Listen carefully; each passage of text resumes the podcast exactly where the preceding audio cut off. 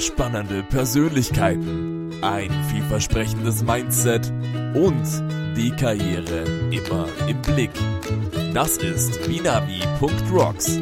Das ist Lukas Wagner und Dominik Klug und dein Podcast auf deiner Reise zum Erfolg. Hi, and welcome to When We Rocks podcast. This is your journey to success. My name is Dom, and our special guest on today's episode is an inventor, scientist, and student. She's a first place winner of the 2019 Tech Runway Launch Competition and the national semi finalist in the 2019 Regeneron Science Talent Search. She did a poster presentation at the Society for Integrative and Comparative Biology annual meeting as a first author and made the second place overall in the Florida Regional Junior Science and Humanities Symposium at the University of Florida. And these are only some of her achievements of this very current year. Moreover, she did a keynote speech at the United States Science and Engineering Festival in Washington, D.C., and was a keynote presenter at the Presidential Inauguration Leadership Summit for middle and high school students in Washington. If this was not already enough, she presented one of her projects to the former US President Barack Obama and, and national leaders in the White House at the Science Fair exhibition. She was featured on the National Public Radio USA Today, the Florida Atlantic University Research Magazine, and Brit & Co., to name just a few of them. But on top of that, she was named one of Huffington Post's 20 under 20 and was featured in Forbes. Yes, the Forbes magazine as one of the 30 under 30 in the categories energy and youngest. So I'm more than fired up to welcome America's top youngest scientist of 2015 to When We Rocks podcast, America's top youngest scientist of 2015, Hannah Herbst. Thank you so much for having me. I'm very excited to be here. It's a pleasure.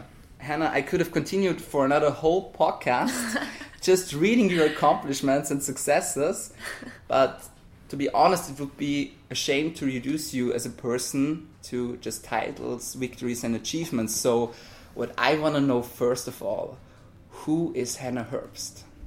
Sure, I'm a student. I have a passion for loving others. I'm really excited about making a difference in my community and especially in our world by solving problems using science as a platform. So I just love trying to help other people, and that's pretty much where everything comes from.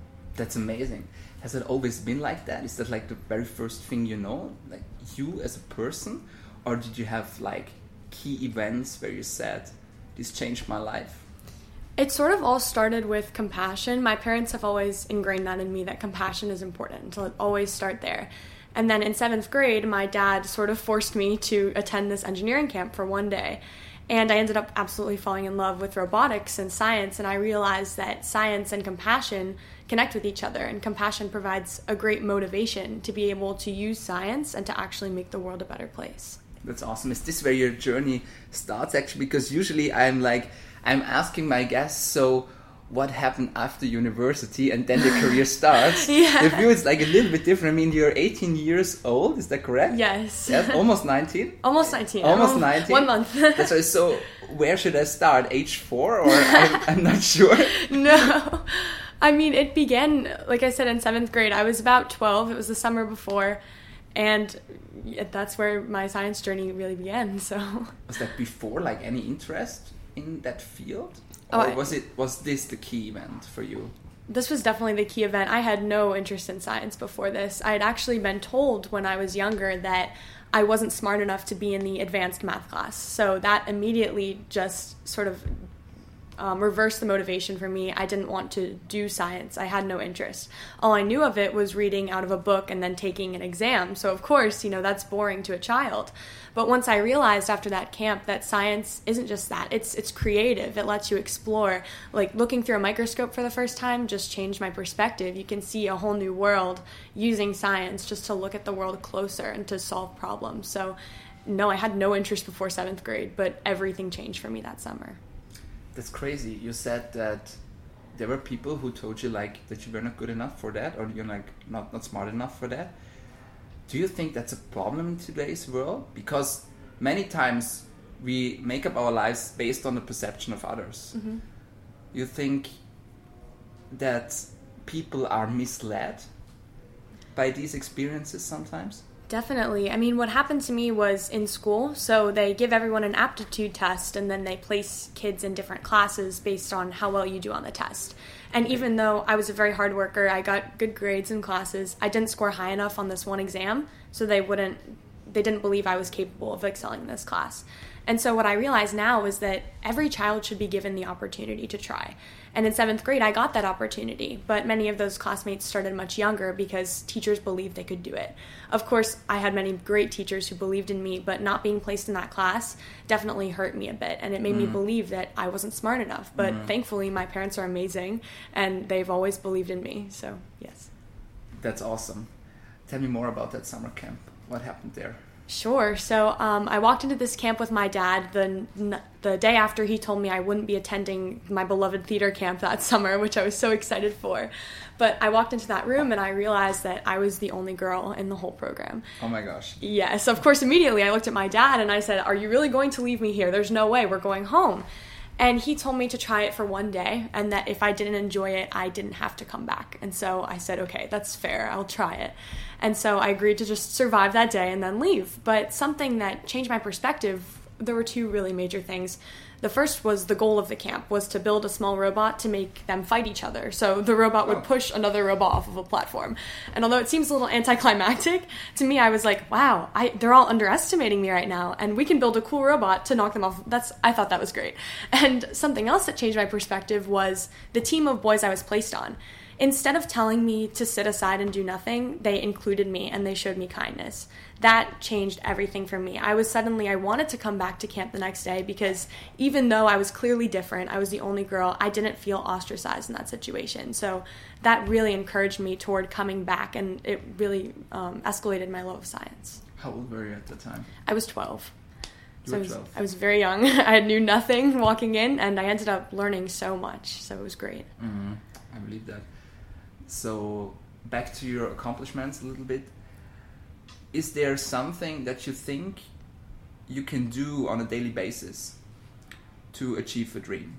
Or do you think sometimes it's like you're just born into something? Or is it more like you have to acquire the skills on the way? Do you know what I mean? Like it's do you uh, like um, do you think some people are privileged with like maybe knowledge, maybe with um, uh, current situations, mm-hmm. for example? Or do you think that this doesn't matter? I really think that the main part is to be a big dreamer. And I say that it sounds mm. so cliche, but I've always been a big dreamer. You know, when I was, even when I was younger doing theater, I was always like, I want to be the lead. I want to do the best that I can do with the gifts that God has given me. And I always say, you know, try your hardest, and that's all you can do. So I wake up every day and I read my little motivational quotes on my board and I think, what can I do that's going to get me closer to where I want to go? So okay. I really don't think it starts with smarts or special talent because still to this day I know I'm not the smartest person. I definitely don't excel naturally in science or math, but what makes me different is that I love them and that I work hard at them every day so that I can be the best that I can be. Mm, that's so interesting. So do you write down your goals actually? You said you have like a board. Tell us more about that. It's interesting. It's kind of funny because sometimes I find that I have trouble admitting my goals. So a big goal Why that I've that? I've just I have trouble admitting to myself that I want to go after a goal. And a lot of that comes from fear of failure. But what I've realized is that fearing failure will get you nowhere. You have to go through failure to succeed. So, um, writing down my goals is difficult, but since sixth grade, a good example of this is I've always wanted to win the International Science Fair. I would always watch the videos of people winning, and I'd be like, that's amazing. I want to be up there. But I never admitted that to myself until this year. Mm-hmm. And then once I admitted that, I was able to really chase that dream. And then I ended up winning the International Science Fair. So you can't be afraid to go after your goals. You just have to know what you want and, you know, do the best that you can to achieve it. That's awesome. And so finally, do, do you like write them down on paper or do you have like a journal or something like that?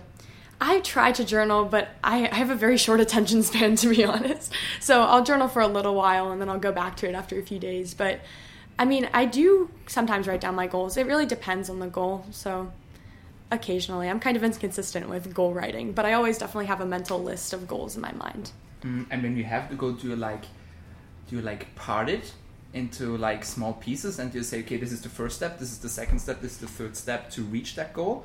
Or do you just go all in? Oh, definitely. I mean, especially in science, I guess is a good example. When you design a method, you have to go from, you know, you're reading the literature, you're looking at what's already done, and then you say, how can I make this better? And you write down what you want to do to achieve that. Mm. And then once you achieve that, you say, okay, now I have this foundation, how can I improve this? And you, mm. you're sort of making a list as you go, just in science. And then with life goals, I suppose it's the same way. You have to just look at the stepping stones that you have and try to cross as many as you can. Where do your ideas come from? I mean, like we will talk about that a little bit later, but um, I just had the privilege to dive into your world a little bit, like, and um, I watched your YouTube videos and everything. Where does this come from? Is it like, is it just there, or do you have like places where you get like creativity, or where, where you where ideas happen, or is it just life that happens and you make it out of that? That's so interesting. Honestly, I believe it's God. I believe in God, and I think that God yeah. gives me great ideas to solve problems, but I'm definitely always motivated by problems. So when I see a problem, I say, you know, well, that's strange. Why hasn't ever anyone done this? And then sometimes it's done, and I'll say, oh, that's great, good job. Or I can say, how can I maybe make a solution that can help someone? So I'm definitely motivated by problems, and those help me to come to ideas quicker. That's such an interesting concept because I think many people see problems like less, like as a bad thing, mm-hmm. yeah, and problems create misery maybe, yeah, because they lead to challenges, yeah, and challenges lead us to step out of our comfort zones. Yeah, mm-hmm. that's what I believe in. But you just you just turn it around. Is that correct? You see it like as a positive thing. Yes, I mean, if you take a big problem and you break it down into smaller parts, suddenly it's not so scary anymore. So if you can just start by solving the smaller problems, then you can eventually build your way up to the bigger problems. And that's all science is, is just going through each step, and each step presents new challenges, but you just have to work through them and do the best that you can. Insane. I love that. Thank you. Which role plays curiosity in your life? Because everybody knows, yeah, scientists, yeah, they are curious, of course. But I think everybody is actually curious. If you look at children, they are curious as hell. Yeah, they want to know everything. They're trying it. Yeah, they're putting it into their mouth. Yeah, they're like asking questions and everything. But then, very often, that's very sad. Actually, there comes a point in our lives where we are told to now you just sit quiet and listen. Yeah, now you just shut up. That's a silly question. You don't ask someone. Yeah, maybe with a different status. Yeah, or with like titles, whatever. You don't ask someone like that. Mm-hmm. Yeah, so borders are taken and uh, are built actually. Mm-hmm. And yeah, I think that's that's so sad, yeah, because I think everybody's curious, yeah. How do you keep the curiosity going? Oh, definitely. I completely agree. Children are so curious and they're just they're great examples honestly to look up to of how adults can be more curious. And I think a big problem is that I think school takes away a lot of our curiosity because, you know, you sit at a desk for eight hours and you fill out this worksheet and then there's no questions to ask because everything is taught. But if you take children outside, if you take teenagers outside and you say, find a problem and solve it, typically we can do it because we're not afraid to ask the big questions. I've heard someone describe kids specifically who do science fairs as a little bit reckless, which is okay because we're not afraid to ask the big questions and try solutions that sometimes adults are afraid to try just because it seems like it won't work. So curiosity is the foundation to all problem solving. I think it's it's very very important. Tell me more about your board. Sure. So I guess when I was in middle school, I got this whiteboard because my cousin had one and I thought that was very cool. So I asked my parents to get me this whiteboard and I started writing just quotes on it and some of my goals sometimes, but typically it was just motivational quotes. Um, trying to encourage myself to do things that sometimes I didn't want to do. But I sort of realized, I guess, that there was a bigger goal than just not wanting to get out of bed because you're tired and you want to sleep in. You you sometimes have to sacrifice in order to work hard. And I guess those quotes sort of reminded me of that. Mm. Can you give us an example? What's on the notes, or when you say motivational quote, what is? Because I think motivation is different for every one of us. Like mm-hmm. there are so many aspects of motivation um, can you give us an example? What you're writing on the notes? Um, it's just like, yeah, I can do this. or do you have like pictures or Mm-hmm. I mean, typically I just go on Google Images and I'm just searching like dream quotes, like like quotes about doing things you don't want to do, and it's like I write down whatever I find inspiring that pops up. Um, I'm reading this really good book right now called um, "The Mile You Run the Mile You're In" by Ryan Hall, and there's lots of great quotes in that that I've been writing down. Um, I can't think of one off the top of my head. There's one about being a big dreamer, but also not like knowing that you're going to fall if you're going to be a big dreamer. Because there are many days where I come home and you know something hasn't worked or some part of my project is completely broken, and I'm like, "Don't talk to me, parents. I want to be alone, angry in my room." But it ends up being that I see that quote and I'm like, "It's going to work out," and I'm going to look back and say, "Oh, you thought you were frustrated. Just wait. Like you're going to reach the success. It's going to come. You just have to keep going." awesome are you a big reader I do. I like to read a lot. yes how many books do you read a year A year? Uh, I don't know. I mean, usually it's a lot of books for school. Um, I mean, I suppose now that I'm not doing so much high school like science fair and everything, I'll have more time to read. But um, I I read a lot of books. I, my goal is to read 50 by the end of the summer. So? I have like I think I have like 15 or so done by now. So I'm got to pick up the pace, but I'm working on it. what would you say to someone who um, tries to like pick on a dream of someone because it's very often like people are like offended sometimes i think. Because um, it's it's natural actually. Because you know not everybody is like chasing what they want to chase yeah? And then life takes over and they forget about it. But then they meet people who are like who are like chasing these dreams and they they are like they're getting offensive yeah how do you deal with these kind of people do you do you deal with these kinds of people sometimes Honestly, in my school, everyone's very similar. So we're all setting big goals and we're all trying to achieve them, which is something that I absolutely love about it. But I did read this quote a while ago that says, Not everyone needs to know your dream. So a lot of times hmm. I just keep it quiet because I know that, you know, sometimes you don't need people to know. Like, you just have to quietly achieve it. And, you know, not everyone has to make a big deal. I, I typically don't like to because a lot of my friends are like, Hannah, what is what is shark skin? What's what's about shark skin? Or what's about this? What's about that? And usually I just try to keep it quiet and do what I can to make it happen. And that way, if it doesn't happen, you know, I don't disappoint lots of people. The only hmm. person that I disappoint is myself. And then I know Oh. I can do better later. I can keep trying. And then maybe one day I'll achieve that goal. that's awesome do you love to win or hate to lose I hate to lose. I think that's bigger. Um, I think a good example of that is track. Whenever we lose a race, I get very upset. And then we, when we win a race, I'm like, oh, good. we want a relief, which is, you know, I don't know if it's always the best attitude to have. It's something I'm working on because I know losing doesn't end all. A lot of times, you know, I've, I've lost like big. Like I've thought, you know, I'm going to win and then I don't. But what I realized is that that loss motivated me so much more to work much harder and then to win in the future. So losses are necessary, but just mm-hmm. like failures, Yeah. they're disappointing. So Yeah. Uh, so i don't think that it's a bad quality actually no. it's good it's good okay. how do you ask the right questions is that it's like it's all about these big questions tell us more about that how do you like how do you do, do you just know that this is the right question to ask or you do you just ask every question and see where it leads you I definitely ask a lot of questions. If you ask any mentor in my life, they'll say Hannah never stops asking questions, even to the point of being annoying. But I don't think they think I'm annoying. But asking questions is important. If no matter how dumb they seem, everyone probably had the same question at some point. At some point, the dumbest question that you're asking is the smartest question that anyone in the world was asking. So it's not scary to be asking questions. Like that's that's how you learn and failing is also how you learn. Like asking questions is very similar to that because you don't understand something and then someone's trying to help you understand it. So you have to be curious, you have to inquire about the world around you or else nothing's going to get done. Mm-hmm. let's talk about failure a little bit Okay. what were your biggest failures My biggest failures. Whew.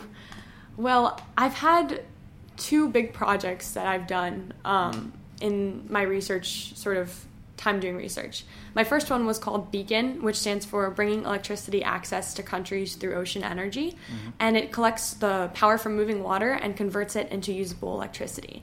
And so, beginning Beacon, I was 13, 14 years old, and I thought being complicated is the best thing ever. You can make a super complicated, amazing design, And every single time I built something overcomplicated, it broke and it fell to the bottom of the pool or wherever I was testing. And of course, I was disappointed, but eventually I came to realize through one of my mentors that sometimes simpler is better, especially in something like renewable energy where there's so much problems with like heat loss and energy efficiency. You have to be simple because then you can fix it easy and it works much better. So that's probably a big lesson that I took away from an early failure. Um, my other project is this shark skin inspired bandage that I created that can block pathogens from migrating into wounds, specifically staph, um, just with the pattern on it. So staph is like for. Sorry. staph is like what? Staph is um, a harmful bacteria in a lot of surgical site infections, mm-hmm. um, which is specifically the kind of infection that I was mm-hmm. trying to keep out. Um, so, mm-hmm yes, this uses a, the shark skin's micro pattern. It's inspired by that to keep pathogens out. Mm-hmm. And a big failure that I had with that was early on trying to find a material that could pick up this tiny micro pattern. And I failed over and over and over again. I spent lots of grant money on lots of different materials. And eventually I learned that a lot of failures can be solved by going to existing work. And I found a research paper that was using a material that I ended up using and ended up working great. So failures, you know, they're frustrating. They often are time consuming and they're frankly annoying, but they're so necessary and you have to go through them in order to get to success. Mm, that's awesome. I was pretty inspired by this shark project. Oh, thank you. Not least because I'm working in the medical field as well. So, but there is actually a reason why you started to uh, doing the research you want to tell us about that? Sure. So, um, around Christmas time in 2017, my dad was diagnosed with stage three cancer, and this was honestly like the worst period of my life. Um, it was very, very hard. But something that made it even worse was the fact that he got this surgical site infection. So that prolonged his time in the hospital, it increased my family's medical expenses, and I found out that these impact about 200 million people every year, and most of these are in underdeveloped nations where there's no way to reverse them once they occur. And so I thought, okay, cancer research is very important, but I'm probably not equipped to do that. So I thought, well, infection is a very prominent issue. It's responsible for thousands of deaths every single year in the healthcare industry. How can I maybe combat this? And so I ended up, I was working in a shark lab at the time, the Fab Lab, we call it, um, under my mentor, and I sort of connected the idea of shark skin, which is what I was studying, to this surgical site infection that my dad had unfortunately had. And I thought, well, how can I apply shark skin to a medical facility to try to keep those pathogens from migrating places, try to keep them out of wounds? And so that was sort of the inspiration for that research. That's awesome. I mean, I think there are two different perceptions of life. One is that life happens to us, mm-hmm. and the other one is life happens for us and I believe that you definitely live after the, the second version of this uh, because it was not actually was not the only thing uh, where you where a life event happened yeah and you put it and you put a project out of that yeah and you were inspired to do something um, tell us about your pen friend like i don't know how to say it in, in sure. english actually yeah i think it's pen friend yeah close pen pal pen pal yes same same it. difference yeah, yeah. Um, sure so ruth and i she lives in ethiopia which is in africa we've been in contact since I was in around fourth grade, since I was very young. And I didn't really realize the situation until I was in seventh grade. It was just after that engineering camp and I received this newsletter talking about how she was living in something called energy poverty, which restricts your access to electricity. You have limited access to things like running water that's clean, like sewage control, lights to study by, refrigeration for medical supplies. It was just, it was shocking to me to read mm-hmm. this because mm-hmm. this is someone who I consider a friend, even though I had never met her personally. I did research on this and I learned that there are over a billion people on earth impacted by the same problem that is, you know, restricting people's access to healthcare and which is another passion of mine. So I was just I was surprised, I was shocked. And so I wondered, you know, I can't build a giant sort of renewable energy device to get her electricity. How can I contribute to mm. do something? And so I ended up getting the idea to build Beacon when I saw this giant boat get sort of swept around by current energy because I live in Florida and I've grown up with water literally around three sides of the state. So water's everywhere for me. And I saw this boat get moved and I thought, wow, that's really strong water power. Why aren't we harnessing this and using it as electricity? And so I made sort of a portable device to try to harness that and it ended up being successful. That's amazing. You talked about mentors before. Mm-hmm which role do mentors play in your life? Mentors are very, very important in my life and in a lot of scientists' lives. Um, I think that I wouldn't be where I am without mentorship, starting with my dad putting me in that engineering camp and my mom encouraging me to be compassionate. I would not be where I am without them. And there have been many mentors in my life who say, Oh, yeah, I'll help you build this. You know, you can do this. And they encourage me when I'm, you know, sitting there with my broken ocean energy prototype, like, What do I do now? There's no moving forward from this. And then they say, You can move forward from that. You got here, didn't you? So mentors are extremely important. I say mentors are in front of you and friends are around you. Those are the two most important with family as well. Mentors are in front of you, family stay, stays around you. Yes. I love that. That's amazing. Would you recommend to every? Would you recommend everyone to get a mentor actually, if he or she has like a big goal? Um, because we are very often confused, yeah. Because through the internet, through social media, we have so many quote unquote experts, yeah. Mm-hmm everyone is like a guru in something and at the end of the day you don't really know who you can actually trust mm-hmm.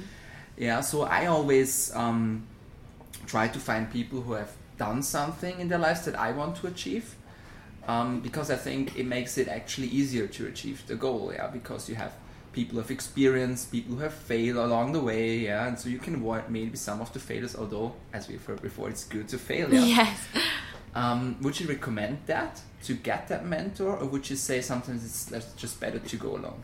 Oh, it's never better to go alone, especially in something like science or medicine. People are the most important part, I think, because people connect you to problems and people connect you to solutions as well. So, mm. for example, I can tell you a story of one of my mentors. Um, Dr. Marianne Porter runs the um, biomechanics lab that I work in and she is very very kind i think that's the most important thing is to have a kind mentor not necessarily the most knowledgeable mentor or the most educated or experienced it's i think it starts with kindness and she encouraged me when my dad was very sick i didn't go to lab i stopped showing up because i didn't want to do it and she said hannah the worst thing you can do is see a problem and do nothing and so that mm. encouraged me so much and i said you know what it was like a light bulb went off i was like you are so right. Like that is just the best thing I've ever heard. And so that changed my perspective completely. And even though, you know, my dad was sick, it was difficult. I said, you know, this is about helping a lot of different people. Mm. And I can do that. And that's because of her mentorship that I ended up going back and doing that. I would not have done the shark skin bandage. I probably would never have gone back if it weren't for her emailing me and saying, Hannah, come back to lab. You need to you need to be working on this. That's great. Um, what inspires you? Lots of things inspire me. I think people inspire me most. My family inspires me. My friends inspire me. I'm on a running team at school. They inspire me every day. Um, yeah, people who are in running like marathon or like kind of. So um, I've done track and field since I was in seventh grade. Mm-hmm. And this year we really got serious about trying to do well, and um, we ended up winning the state championship in Florida this year for the first time in our school's history on That's our relay team. It's so fun. Um, and even though, you know, I'm in science and I'm big involved with that, I think that running keeps me grounded and being with my friends is really motivating because oftentimes I come and I'm like, my shark skin bandage isn't working. And they say, Hannah, what are you talking about? Let's just go run some laps. And I'm like, okay, that makes sense. Like, so they definitely keep me sane in that aspect. So having friends around you, people definitely inspire me to, you know, stay on the ground when I'm thinking, how can I make this shark bandage work? They say, let's go run around the track, you know? Take us through a typical day of yours. So, do you have like routines? Do you have like a fixed structure to your day? Do you have a morning ritual? Or how does a typical day go? Sure. So I actually just graduated high school, so I'm figuring out my new sort of daily routine because it's a bit different um, now that it's summer. But um, my last few weeks of high school were pretty stressful because I was getting ready for the International Science Fair while also doing states for track. The next week we had graduation, prom, um, graduation party, and then I left for ISEF that Sunday. So it was quite stressful, but I mean, typically I just wake up in the morning and um, it really depends on the day. Usually I'll go straight to lab because something great about my school, it's called Florida Atlantic University High School and everyone in the school is fully dual enrolled from 10th to 12th grade. So we take full time college classes. There's no sitting in a desk for eight hours. It's just you sign up for whatever class you want in your major, and you're a full time college student. So I just graduated, but I only have one year left of college because of this program. Mm-hmm. So I have a very flexible schedule, which is wonderful. I chose to take all my classes online so that I don't have to show up to mm-hmm. class, which is just wonderful. And that gives me lots of time to be in lab. So I'm usually in lab from 8 until 3 and then at 3 I'll go to track and then sometimes I have to go back to make sure my staph didn't migrate to places I don't want it to. And then um, yeah go home eat some dinner go to sleep. So that's typical day in my life. So I'm sure that your university will get many more applications after this interview. Yes FAU High has been an incredible blessing. I get to learn how I learn best and that's that's the best I think what was the most important day of your life so far? The most important day of my life. There have been a lot of very important days in my life, I think. Um, I mean, I'd say it was probably that engineering camp was the, f- the most important day of my life because that's the day my whole world changed. I was expecting to be in theater camp that day, ready to dance and sing and hang out and have fun. But instead, I was sitting in a room with all boys who kind of smelled bad. Just kidding. But um, learning how to program robots. And my eyes were open that day to science, not just as something out of a textbook, but as something that you need to use in order to make the world better. So that's probably the most important day of my life. Mm. Do you have like a big vision or a big goal that you're after?